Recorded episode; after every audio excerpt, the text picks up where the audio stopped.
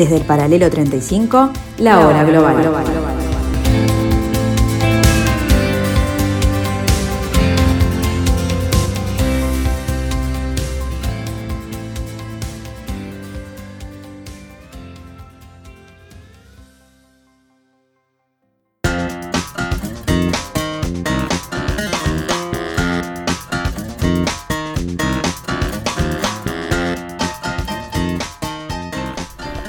tardes amigos, bienvenidos a este pedacito de la tarde de Radio Mundo, aquí en el 1170 AM, vuestro dial, en Montevideo, Uruguay, en el paralelo 35, para ser eh, más precisos, desde donde intentamos, como cada tarde de cada martes y cada jueves, analizar este nuevo desorden mundial.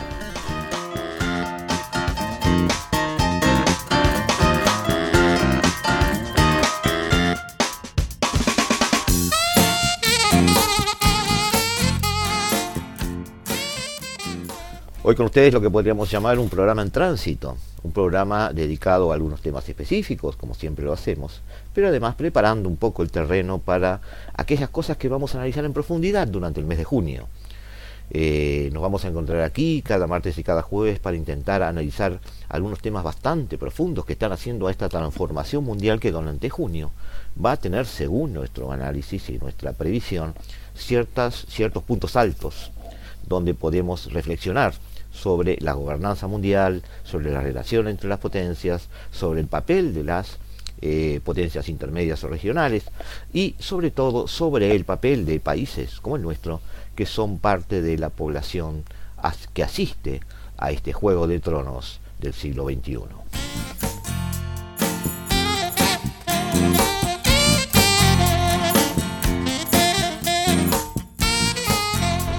Guardia Costera de Togo en el Golfo de Guinea se encuentra en estado de alerta. Según la Oficina Marítima Internacional, más de un tercio de los 100 ataques piratas registrados este año tuvieron lugar en aguas de África Occidental. La falta de una política regional coordinada dificulta en gran medida la lucha contra la piratería. Eh, el principal problema al que nos enfrentamos es el intercambio de información. Necesitamos que las informaciones lleguen a tiempo para poder reaccionar adecuadamente. En esta ocasión la información llegó a tiempo. Un barco pesquero sospechoso ha sido avistado. Con frecuencia los piratas se camuflan como pescadores, pero esta vez se trata de una falsa alarma. Tras un exhaustivo registro, los inocentes marineros pueden proseguir su actividad. La piratería y la consiguiente inseguridad afectan negativamente a la economía de la región. Hoy en día, entre el 80 y el 90% del comercio internacional se produce por vía marítima. En estas regiones, nuestros estados deben garantizar la libertad de navegación y la seguridad de las mercancías y las tripulaciones de acuerdo con los tratados internacionales. Sin libertad de navegación ni flujo comercial, nuestros estados costeros y de interior no podrán mejorar su situación. La inseguridad motivó la subida de las pólizas de seguros para los barcos que navegan por aguas del oeste africano. Para un país como Togo, que obtiene el 20% de sus ingresos de su actividad portuaria, la seguridad marítima es crucial. En una cumbre de la Unión Africana celebrada en Lomé, se acordó mejorar la vigilancia por radar. Pero la lucha contra la piratería exige algo más que medidas militares. La piratería la piratería se lleva a cabo en el mar, pero su origen está en tierra firme. Normalmente se debe a la pobreza, pero también está relacionada con mafias y otras organizaciones criminales.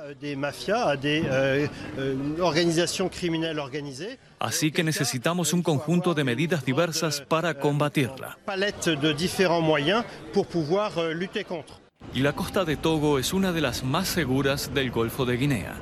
De ahí que por la noche los barcos no se alejen mucho de ella por miedo a sufrir un ataque proveniente de la costa nigeriana, a unos 100 kilómetros de distancia.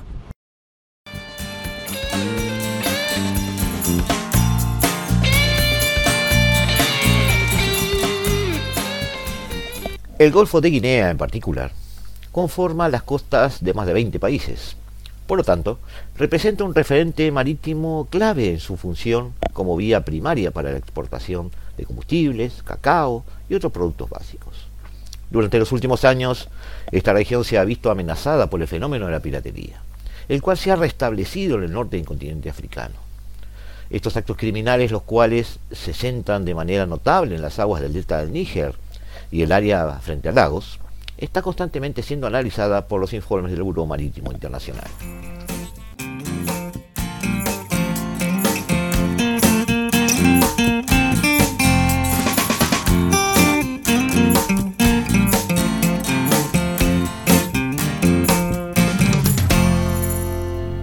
El transporte marítimo eh, conlleva el 90% del comercio mundial. Eso no ha cambiado a lo largo de los siglos. La relevancia de los costos y las velocidades de algunos transportes hacen que, de alguna manera, recordemos un poco el almirante Mahan y digamos que la incidencia de la comunicación marítima es una importante variable geopolítica en el mundo. Por este mismo 90%, es que la economía global depende en gran parte de aquellos navíos que se dedican a exportar e importar bienes y servicios a otras zonas terrestres.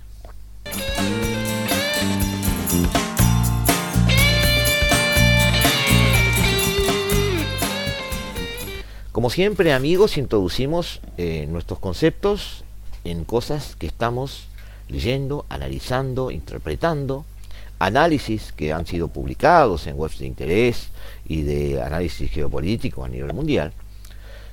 Y además tratamos de llevar esto a tierra para que ustedes de alguna manera puedan interpretar qué relación tiene con nosotros. En este caso el Golfo de Guinea tiene sentido para cualquier tipo de comercialización por mar de cualquiera de los continentes involucrados. De hecho, nosotros como montevideanos, como uruguayos, podemos verlo como algo lejano, pero estamos hablando de 2, 4, 6, 8, 10 países de evolución intermedia con necesidades de alimentos y productos lácteos, por ejemplo, exportadores de petróleo, básicamente países que pudieran también ser importadores de medicamentos o cualquier otro tipo de insumos que podrían tener de parte, por ejemplo, de empresas uruguayas en su caso, y están a 14 días de barco. Debemos pensar en esas cosas cuando hablamos de geopolítica y del mundo en que vivimos, que cada vez es más pequeño. Las cosas del Golfo de Guinea importan en nosotros. Vean un mapa, está frente a América. Vean un mapa, a 14 días de barco desde Montevideo, desde Buenos Aires, podemos llegar con mercaderías a todo ese cinturón eh, oeste de la costa africana. Solo para dar un entorno a esto y una cierta relevancia, que es la que yo le doy para que ustedes me comprendan cuando de alguna manera analizamos la geopolítica y la tenemos que relacionar con nuestra vida cotidiana o por lo menos con aquellas cosas que quisiéramos hacer en nuestra vida cotidiana como país. Durante los últimos años esta región se ha visto eh, amenazada por fenómenos de piratería, el cual se ha restablecido en el norte del continente africano, dijimos. El conflicto del delta del Níger tiene origen en la crisis económica que golpeó a Nigeria en 1973. Recordemos, el desplome eh, del mercado petrolero, los precios se, van al suelo y de alguna manera eh, afecta la economía del país. No solo la economía del país, sino que fue una crisis a nivel mundial, a nivel global, por originada obviamente por eh, problemas en Medio Oriente, originada por eh, los ataques en el área de Palestina, originada por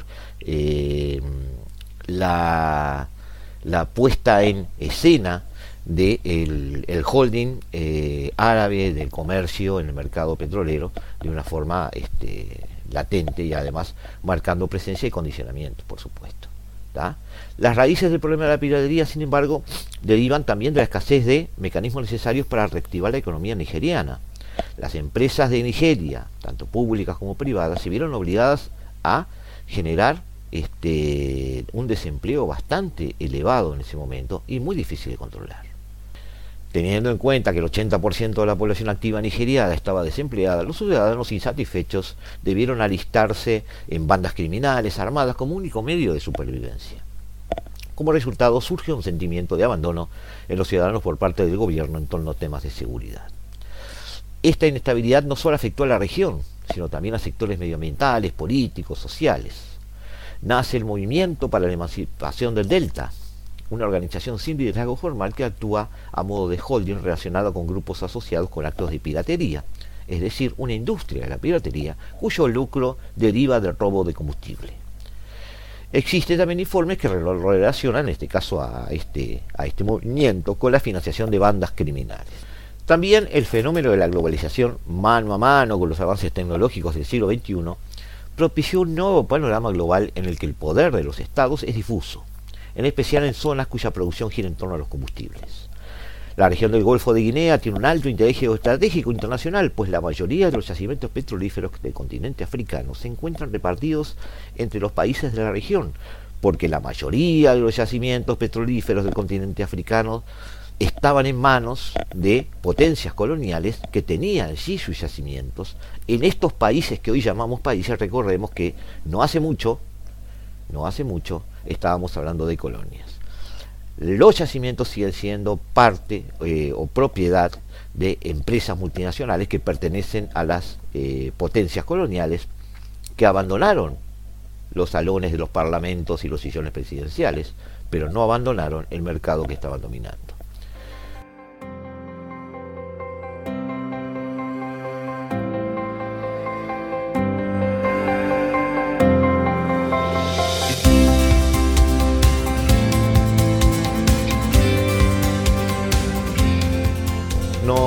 Encontramos en unos instantes con ustedes, amigos, aquí en la Hora Global, en la tarde de Radio Mundo.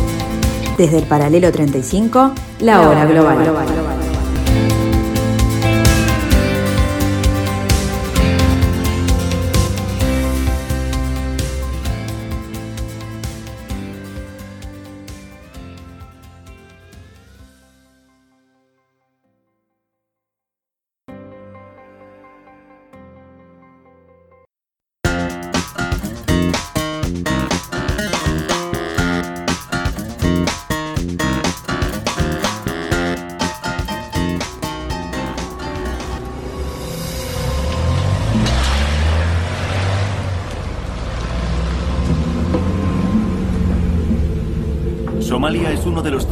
Más hostiles del planeta. Es una tierra sin ley, asolada por el hambre, los grupos armados islamistas y los piratas. Una tierra de nadie en la que resulta imposible desplazarse sin escolta armada. En diciembre de 2004, las olas gigantes del tsunami lo destruyeron todo Realmente la única economía de Obvio es la piratería. Los pescadores han abandonado la pesca. La supervivencia de todos depende de las bandas criminales.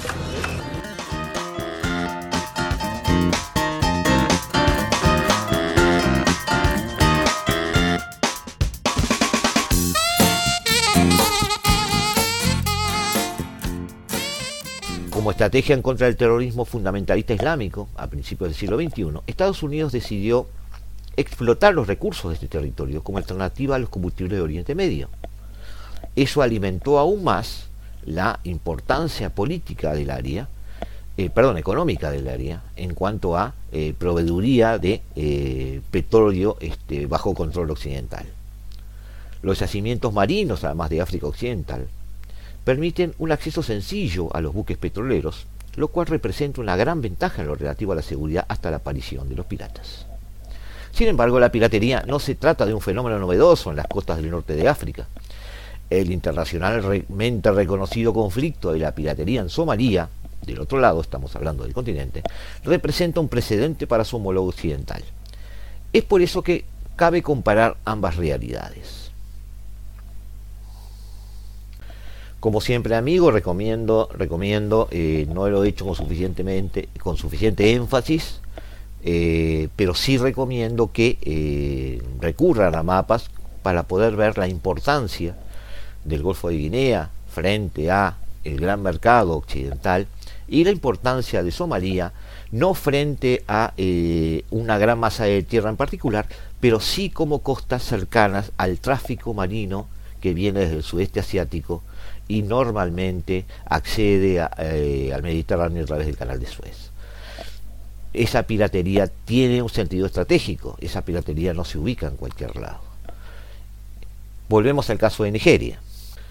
En la actualidad, si hacemos algún tipo de medición o análisis, el Golfo de Guinea representa el principal escenario de piratería en el territorio africano. ¿Ah? Eh, a su vez, el panorama nigeriano está caracterizado por un aumento en la violencia empleada en comparación con sus homólogos somalíes del Cuerno de África. Por este motivo, varias organizaciones internacionales como el Buró Marítimo Internacional identifican lo ocurrido como una mudanza de la piratería desde la parte oriental de África a la occidental. Para ubicarnos en contexto, aquellos que son muy cinéfilos pueden recurrir a la película Capitán Phillips con Tom Hanks, donde se hace una referencia a justamente eh, un barco que es este, abordado piratas y el tratamiento que se sigue. Esa película es un fiel reflejo del sentido de inseguridad de la zona y de la operativa de los piratas.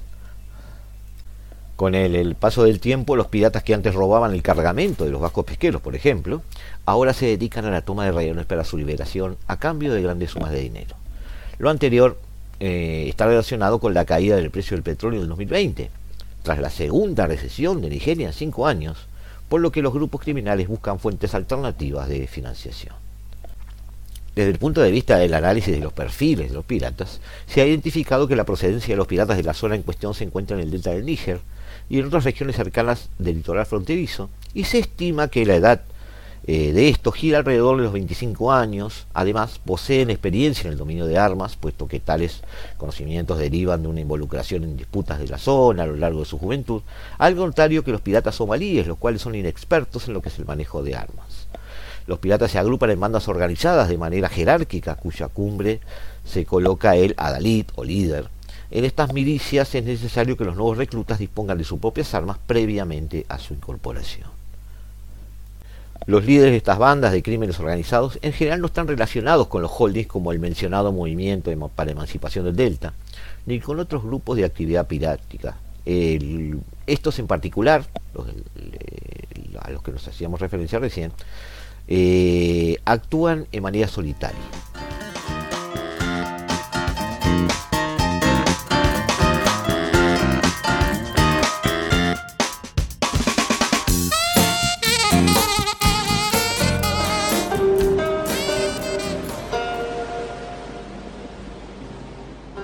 Cuando vemos a un barco en el horizonte, desplegamos los barcos y nos acercamos a ellos.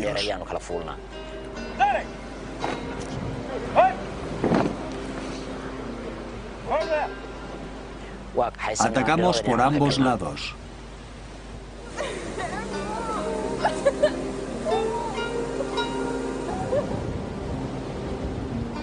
Es una cuestión de vida o muerte para nosotros.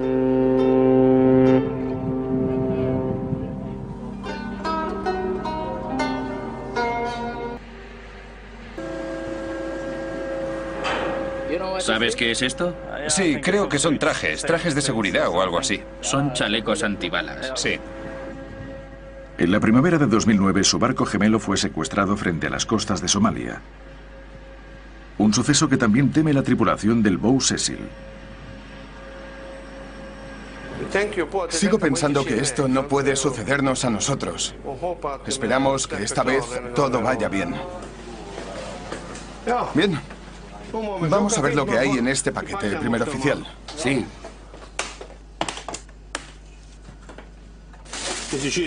Llevamos este material por si nos disparan. Está hecho de acero. El capitán Janove Fredheim navega desde hace más de 30 años, pero es la primera vez que este veterano usará este equipo.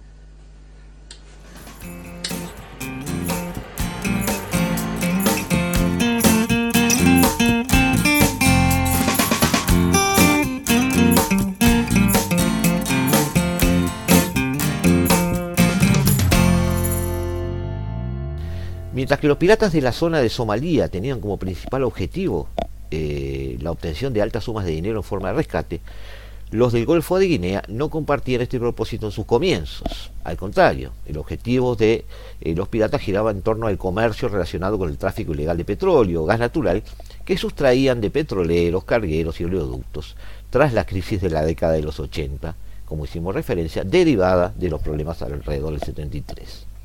No obstante, han ido cambiando su forma de actuación y se han ido alineando con lo que, se hace en Somalia. De este modo, la meta de los piratas es adquirir dinero mediante los rescates obtenidos de la toma de rehenes al día de hoy. Teniendo en cuenta la procedencia estimada de los atacantes de África Occidental, cabe remarcar que en las aguas interiores del delta de Níger y frente a sus costas, donde los ataques se ejecutan con una mayor violencia, este, se hace notar esta, este, esta actitud hacia las armas y hacia ese perfil que dábamos recién, alrededor de los 25 años, con buen manejo de armas y eh, básicamente con cierta experiencia criminal en las bandas de la zona. Pero qué relevancia, qué crecimiento ha tenido este, este, esta modalidad de, delincuencia. Bueno, en el marco global actual, el Golfo de Guinea representa más del 95% de los secuestros marítimos a escala mundial. Con eso está todo dicho. Los ataques violentos contra barcos y sus tripulaciones han aumentado un 40% en el 2020 en comparación con el año anterior. Eh, con 77 tripulantes secuestrados a cambio de un rescate en enero, por ejemplo, como revela un informe de piratería de la Oficina Marítima Internacional de la Cámara de Comercio Internacional. Estos incidentes son esencialmente peligrosos debido a que el 80% de los atacantes disponen de armas de fuego y eh, casi todos cuchillos. Normalmente una vez que la embarcación es secuestrada, eh, la tripulación es capturada y puede ser detenida en tierra hasta que se negocie su liberación. el caso de la toma de rehenes más lejano del litoral en el 2020 ocurrió a casi 200 millas náuticas de la costa. Para que tengan ustedes idea, tengan ustedes idea de la independencia, del alcance con que se mueven en aguas este, territoriales y en aguas internacionales. Obviamente la, creciente preocupación por la seguridad marítima en el Golfo de Guinea ha impulsado los esfuerzos internacionales para aumentar la capacidad naval regional. Entre ellas se encuentran las recientes adquisiciones de equipos de patrullaje marítimo por parte de Camerún, Angola, República del Congo, Senegal y Nigeria, entre otros. A causa de estos avances de los ladrones, la Cámara de Comercio Internacional de eh, la Cámara de Comercio Internacional, dije bien, recomienda en su informe anual del año 2020 a los buques que se aproximan a las costas de África Occidental que se mantengan al menos a 250 millas náuticas del litoral o hasta que se haya fondeado o hasta que se haya un fondeadero, perdón, disponible para evitar ataques de piratas. Michael Horich, este representante de, de, esta cámara, insta a una urgente respuesta a este tipo de crímenes mediante las armadas del Golfo de Guinea, ya que la gravedad del contexto de la piratería en la zona ha alcanzado niveles alarmantes. Cabe consignar que casi todos los países de esta área tienen ingentes problemas presupuestales y de prioridades en cuanto a eh, el redireccionamiento de sus fondos o fondos de inversión, tanto fondos de gastos o como atención de los gastos de gobierno, y por lo tanto ninguno de ellos está priorizando una eh, readecuación de los fondos para tratar de eh, mejorar sus armadas y tener una marina de guerra o marina por lo menos de vigilancia en la zona lo cual por supuesto facilita la tarea de estos piratas. Las operaciones internacionales que responden a conflictos humanitarios tienen una relación bidireccional directa con los intereses geoestratégicos de la región para la comunidad internacional y la cobertura mediática que abarca la crisis. Dicho de otra manera, las operaciones internacionales, el, el fogonear ONGs, eh, atender conflictos humanitarios y la cobertura mediática que se haga de ese tipo de conflictos o ese tipo de crisis, tiene una relación directa con la importancia geoestratégica que tiene la zona para un país. Es decir, no estaríamos hablando mucho sobre los problemas en Ceuta, por ejemplo, si no hubiera una eh, eventual este, posición geoestratégica eh, clave en cuanto al eh, estrecho de Gibraltar de ese enclave español. Eh, entonces hay una relación directa de lo que sucede por dónde sucede. Por lo tanto, la opinión pública se conforma que a su vez se conforma con aquellas informaciones que le dan los medios de comunicación está de alguna forma alimentada en base a los intereses de quienes generan esas noticias. Uno de los principales motivos por los cuales Somalia en su momento recibió una gran serie de refuerzos internacionales, como es el operativo Atalanta, promovido por la Unión Europea, está relacionado con el mayor impacto en el comercio mundial en ese momento. El Golfo de Guinea hoy no tiene esa cobertura mediática debido a su menor incidencia geoestratégica a nivel internacional, o por lo menos a que el crecimiento de esa piratería no ha llegado a tocar intereses geoeconómicos internacionales.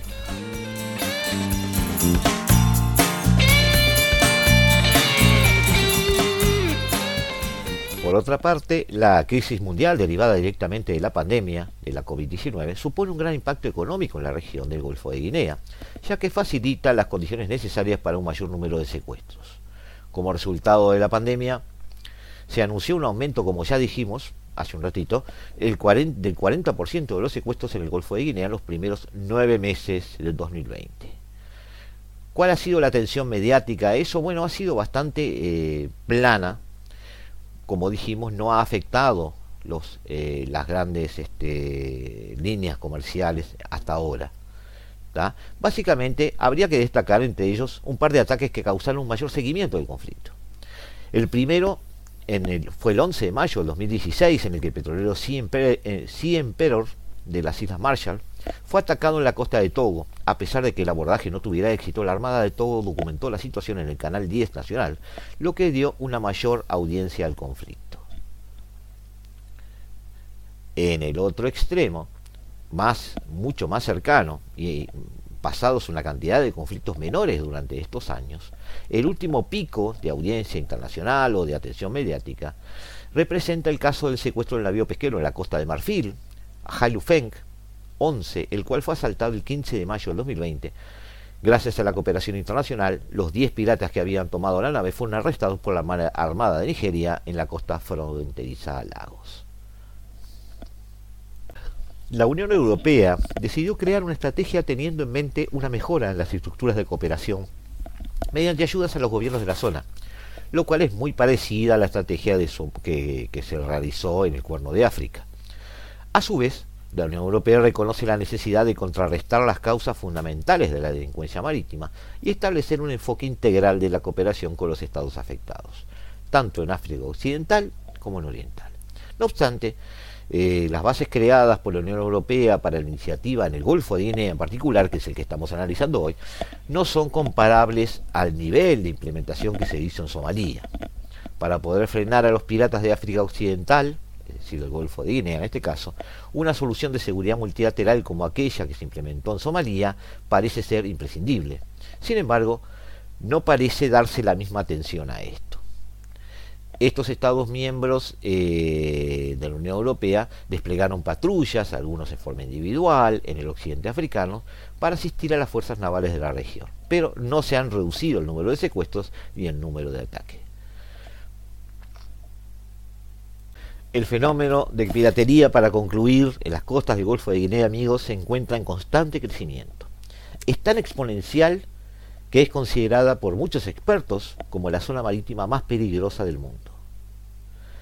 Eh, por eso es que este incremento en el número de ataques representa uno de los asuntos con mayor gravedad geopolítica para la comunidad internacional, debido a la importancia de las aguas de África Occidental para el comercio mundial de combustibles, entre otros bienes básicos. Esto no es una nueva Somalia. La mínima cobertura mediática ha mantenido escondido el conflicto, a diferencia de aquella. Los niveles de violencia y el nivel de habilidad de los piratas de la costa occidental son mucho mayores que los somalíes. La mayor efectividad de las operaciones militares de rescate ha hecho enfrentar el problema de otra manera. En Somalia se dejó durante décadas que preexistiera, creciera y luego se volviera un problema algo que en, Nueva en, en, el caso del Golfo de Guinea podría manejarse de otra manera. Pero debemos agregar, amigos, aspectos que hacen, que, que hacen a la geopolítica global en el área. La costa occidental de África está en, siendo un balcón hacia la nueva disputa marítima del Atlántico Sur que se va a dar en los próximos cinco años. Ya de alguna manera lo vimos cuando hicimos referencia al plan fuera de la Unión Europea de Boris Johnson de defensa del de, eh, Reino Unido. El nuevo plan de defensa que abarca, entre otras cosas, ya fuera del paraguas europeo, para los, este, los británicos abarca la creación de bases, la potenciación de otras en el Atlántico Sur, además de eh, sus trabajos en el norte de África y, y en el Atlántico Norte. El Atlántico Sur entonces va a tener una mayor presencia británica. Ya está teniendo una mayor presencia norteamericana con el mantenimiento de algunos portaaviones en esa área. Ya vimos maniobras militares conjuntas entre Estados Unidos y el Reino Unido alrededor de las Islas Malvinas. Ya vimos además el pasaje masivo de pesqueros ilegales eh, chinos por este, el estrecho de Magallanes, pasando del Pacífico al sur Atlántico, haciendo una avanzada de, de pesca ilegal eh, no digamos ilegal porque se hace en aguas internacionales, pero de pesca eh, en forma masiva y sin eh, tener en cuenta ni la voluntad ni las, este, la cercanía de otros barcos pesqueros este, de los países que tienen sí costa atlántico. Normalmente esta masividad de los, de los pesqueros chinos ha sido visto como una especie de avanzada geopolítica de China en el sentido de que esos pesqueros serán en algún futuro cercano acompañados por barcos de guerra que los custodien, eh, con la excusa de proteger la pesca que en ellos se está transportando. Todo esto en ese Atlántico Sur, del cual vamos a tener muchísimas novedades, según prevemos, en estos años que vienen. Esta perla del estrecho de Guinea, que tiene un aumento potencial de la piratería, lleva de alguna forma un problema más a resolver en este futuro cercano, en este nuevo desorden mundial.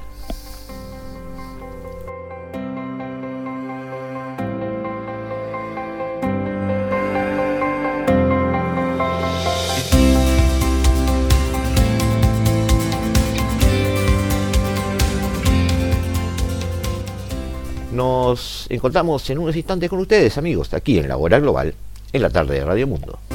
Desde el paralelo 35, la hora global.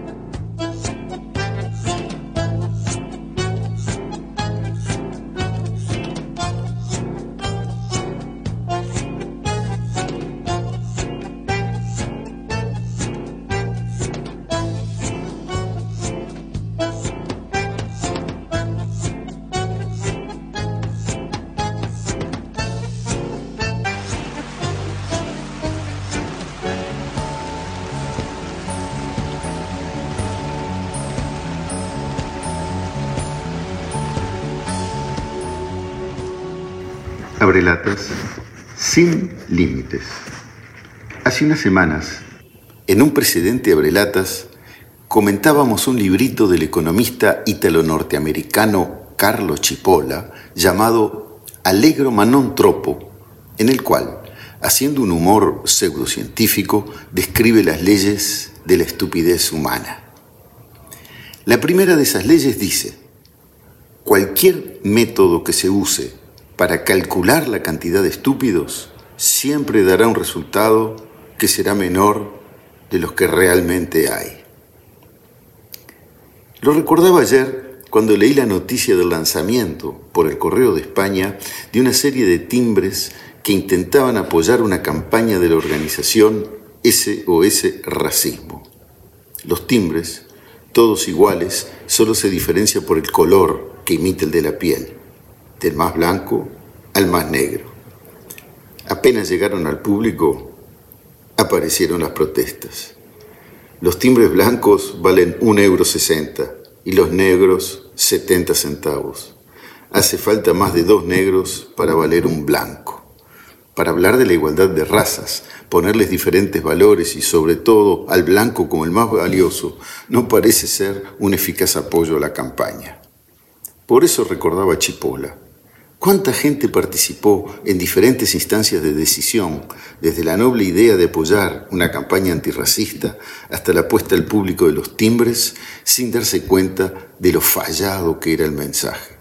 Concepción, diseño, producción, promoción.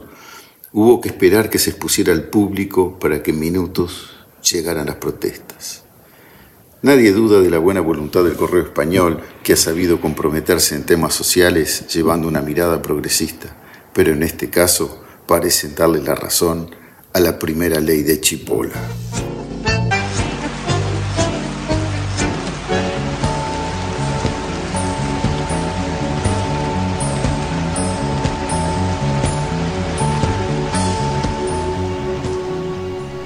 La última crisis eh, en las relaciones entre España y Marruecos, evidenciada en medios internacionales por la, la utilización de lo que se denominó arma de inmigración masiva, es decir, un Estado abre sus puertas, abre su frontera para que libremente cientos, decenas, miles, eh, no importa el número de habitantes de su territorio,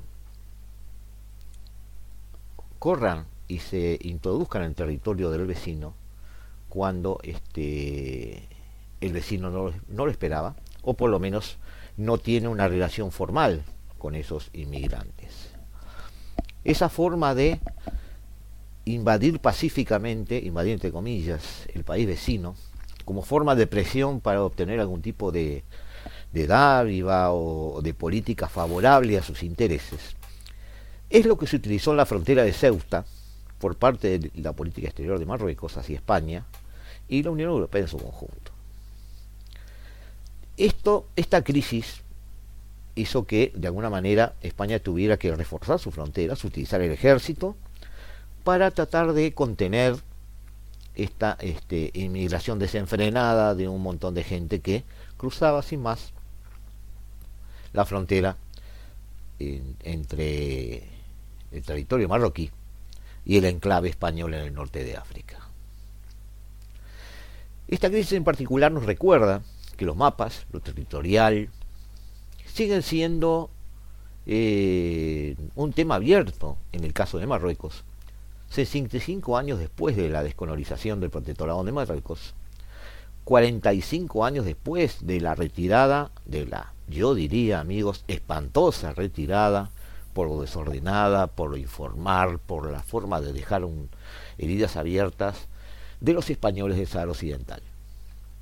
Tanto el conflicto perpetuado sobre la soberanía de este último territorio no autónomo, el Sahara Occidental, como la reivindicación marroquí y la este, eh, condición geopolítica de las ciudades de Ceuta y Melilla, enclaves españoles en el norte de África y rodeados del territorio marroquí, son asuntos que los gobiernos de Madrid habían borrado todos estos años de su agenda bilateral. Sobre el Sahara Occidental, desde 1976, España oficialmente se desligó de toda responsabilidad de carácter internacional sobre su administración. En el caso de Ceuta y Melilla, eh, directamente no se habla de ello. Sin embargo, ambas cuestiones territoriales tienden a colarse por la puerta de atrás cada cierto tiempo. Y en realidad,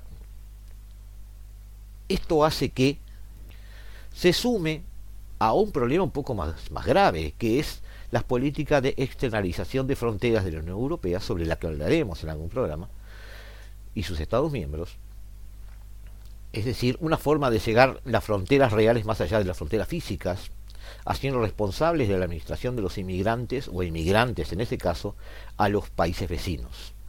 Tal el caso de Turquía, que se ha este, manejado una especie de candado este, fronterizo para todos aquellos emigrantes de la guerra de Siria, por ejemplo, que están en territorio turco. Pero a la Unión Europea eso ha, funcionado como un boomerang diplomático. De alguna manera, el gobierno de Ankara tiene una especie de espada de Damocles sobre la Unión Europea, porque en cualquier momento en que no sea alguno de sus este, requerimientos sea atendido o el tono eh, suba más alto de lo adecuado, eh, Erdogan sabe que basta con abrir los candados de los cierres de frontera para que miles o cientos de miles de este, emigrantes asiáticos o, de Medio Oriente invaden Europa. Problema después que va a ser obviamente mucho mayor para países que estén en las fronteras con el territorio turco. Sobre el pasado, sobre el presente, nos, nos queda entonces una este, interrogante que nos dan todas estas crisis sobre el futuro. ¿Qué, qué, qué, qué importancia tienen o no las condiciones geográficas de un país, la situación de un país? ¿Cuál es la esencia por la cual nosotros debemos este, interpretar el devenir histórico de un país si es simplemente por sus políticas nacionales o relaciones internacionales o también relacionados al lugar geográfico que ocupa. Es una buena pregunta, amigos, porque hace unas semanas, eh, analizando el conflicto de Medio Oriente y básicamente y este, específicamente la relación de el gobierno de Jerusalén, en este caso Israel, con eh, la franja de Gaza, es decir, territorio dominado por Hamas yo le hacía a un este, entrevistado en aquel momento y a un analista internacional también, la pregunta de si la política israelí con respecto a Hamas, con respecto a la franja de Gaza y con respecto a Palestina en general, eh, manteniendo partido en dos el territorio, buscando obviamente la división de los palestinos como forma de mantener un equilibrio para lograr un cierto periodo de paz, no había funcionado con una especie de efecto secundario no deseado en el caso de Gaza, pues de alguna forma aislada del poder central de, este, de, las, de Cisjordania, donde está eh, gobernando la Organización este, de Liberación Palestina, eh, jamás no se había encontrado con una especie de chacrita, de burbuja propia, una burbuja que se transforma después en burbuja intelectual, donde lejos del mundo, gobernando su lugar, eh, rodeado por Israel, podía de alguna forma generar allí, con la excusa perfecta del enemigo común, eh, golpeando las puertas, una generación o dos o tres de fundamentalistas que alimentaban su acción bélica. Este analista en particular, uno de ellos en particular, me dice, eh, Gustavo, esta, esta noción de que la, el comportamiento de los países responde a su ubicación geográfica está trazada Estás 100 años atrás en el tiempo. Hoy la globalización ha demostrado que todos los países pueden interconectarse con todos, etcétera, etcétera, etcétera. No me, no me conformó esa, esa forma de pensar. Y de hecho, realizando análisis internacionales con otros temas, vengo a confirmar la importancia de la geografía, y lo quiero dejar explícito en, este, en, este, en, en estas palabras con ustedes, la importancia de la geografía en el devenir de las relaciones entre los estados. En el caso en particular del gobierno de Rabat, de la relación de Marruecos, tanto con el Sahara Occidental como con España, todos estos precedentes que hemos mencionado no hacen más que evidenciar la dependencia de las crisis, la dependencia de los conflictos, la dependencia de las relaciones entre los países de las ubicaciones históricas, de las ubicaciones geográficas, del lugar donde se encuentran y de la cercanía o no de los adversarios. La geografía sigue allí, sigue dormida, pero cada tanto despierta y nos hace recordar lo equivocado de barrer tabúes y problemas territoriales constantemente debajo de las alfombras. Robert Kaplan en 1950, este, perdón, a ver, Sí, sí, dije bien, en 1952 viene a este mundo. Pero lo importante a los efectos de esta charla con ustedes es que en 2012 publica La venganza de la geografía. Este experto en relaciones internacionales, analista político, colaborador habitual de Washington Post, New York Times o de Wall Street Journal, también ejerce como profesor este, en el Centro para Seguridad de una Nueva América, en Washington, desde el 2008. Y en este libro, La venganza de la geografía, aporta el análisis de la geopolítica internacional. Esta obra es reivindicatoria de los aspectos geográficos. Es una obra monumental basada en una figura como Kaplan que ha recorrido el mundo muchas veces en aviones a cargo de eh, misiones diplomáticas, pero también con la mochila al hombro y conociendo país por país. Kaplan es bastante claro en sus ejemplos y es bastante claro en eh, las conclusiones. Una geografía montañosa ha servido de refugio a movimientos revolucionarios y de resistencia, como el caso del pueblo kurdo en Kurdistán, situado entre cuatro países. Por el contrario, otros conflictos actuales están asentados en fronteras artificiales, como las de Pakistán, Afganistán o las dos Coreas, con el famoso paralelo 38. La diversidad étnica dentro de las fronteras artificiales ha sido un factor protagonista de los enfrentamientos armados ocurridos en los Balcanes o en África. Por otra parte, la geografía y la historia también explican la diferente difusión de la primavera árabe por el norte de África y Oriente Próximo.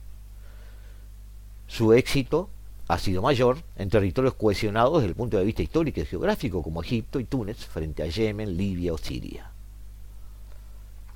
La primera parte de, de, su libro consiste en una revisión del pensamiento de los principales geopolíticos clásicos sobre lo que Kaplan apoyará toda su argumentación posterior. Analiza este, para explicar la actualidad a historiadores como McNeil o Hodgson.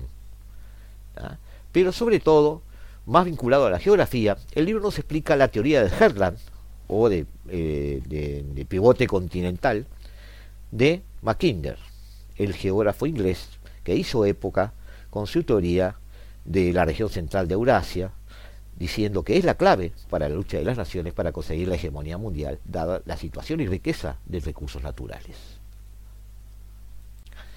En palabras de Mackinder, quien controle Europa del Este dominará el pivote del mundo. Quien controle el pivote del mundo dominará la isla mundo. Quien domine la isla mundo dominará el mundo. Y así, década tras década, un sinnúmero de autores han alimentado la, la ciencia geopolítica haciendo referencia a la situación geográfica de los países, a, sus vecinos, a los desafíos y facilidades que impone eh, una cadena montañosa, un río o un océano. Estados Unidos ha tenido analistas que han basado eh, la explicación de su dominio por el hecho de estar rodeado de océanos y por lo tanto no ser pasible de ser invadido por tierra desde otros continentes. Esos mismos teóricos han explicado el dominio por más de un siglo de Inglaterra sobre casi todo el planeta como potencia hegemónica basada simplemente en su potencialidad como dominador de los mares y la ventaja defensiva que le implicaba estar en una isla. La mención a otros autores, como el periodista Spigman, que hace, eh, hace clave para cualquier dominio mundial eh, el manejo de los anillos continentales alrededor de ese centro, aquellos territorios que están sobre las costas, o la forma de ver las cosas del almirante Mahan, donde la importancia del poder marítimo en la lucha por la supremacía es fundamental.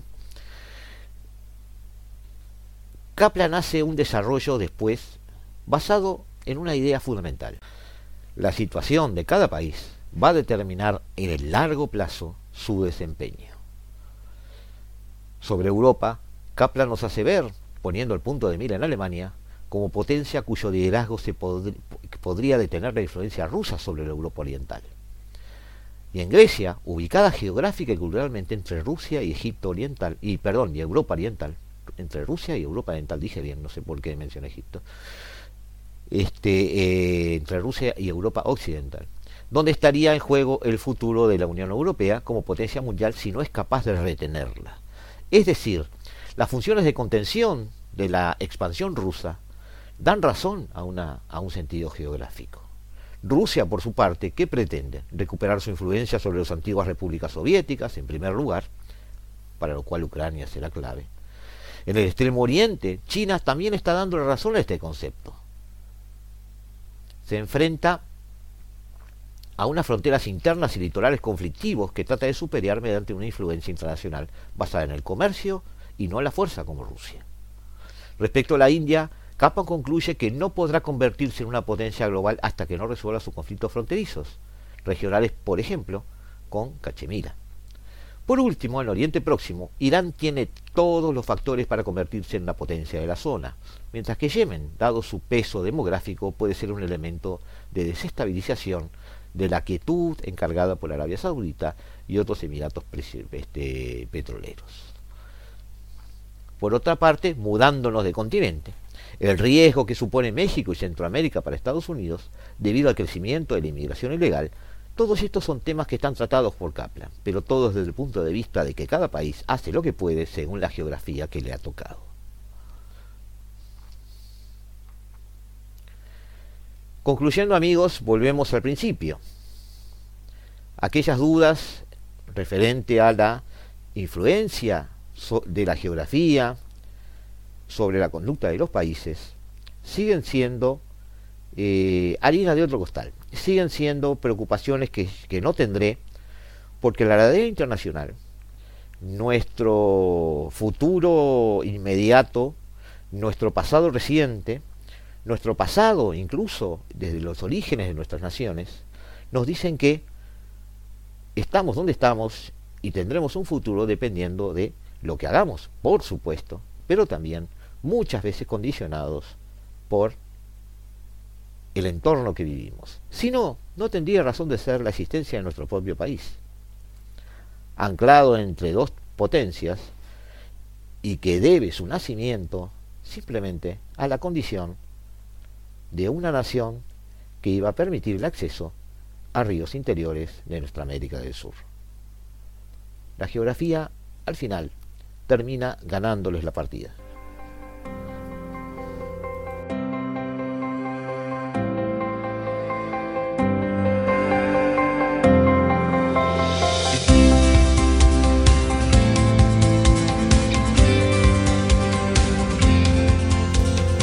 Ha llegado el capítulo 17 de la temporada 3 de la hora global en este martes primero de junio del año 2021, el año, el segundo año de la pandemia, podríamos manejar hasta un calendario en ese sentido, y eh, nos despedimos. Esperamos haber estado, digamos, a altura de las expectativas de ustedes eh, nos vemos el jueves, analizaremos con algún, un invitado especial, estamos preparando ya algún análisis bastante interesante. Y sigan, sigan en la programación de Radio Mundo, aquí en el 1170 M Editorial. De nuestra parte, hasta el jueves. Esto ha sido lo que hemos dado de llamar la hora global. Desde el paralelo 35, la, hora global. global.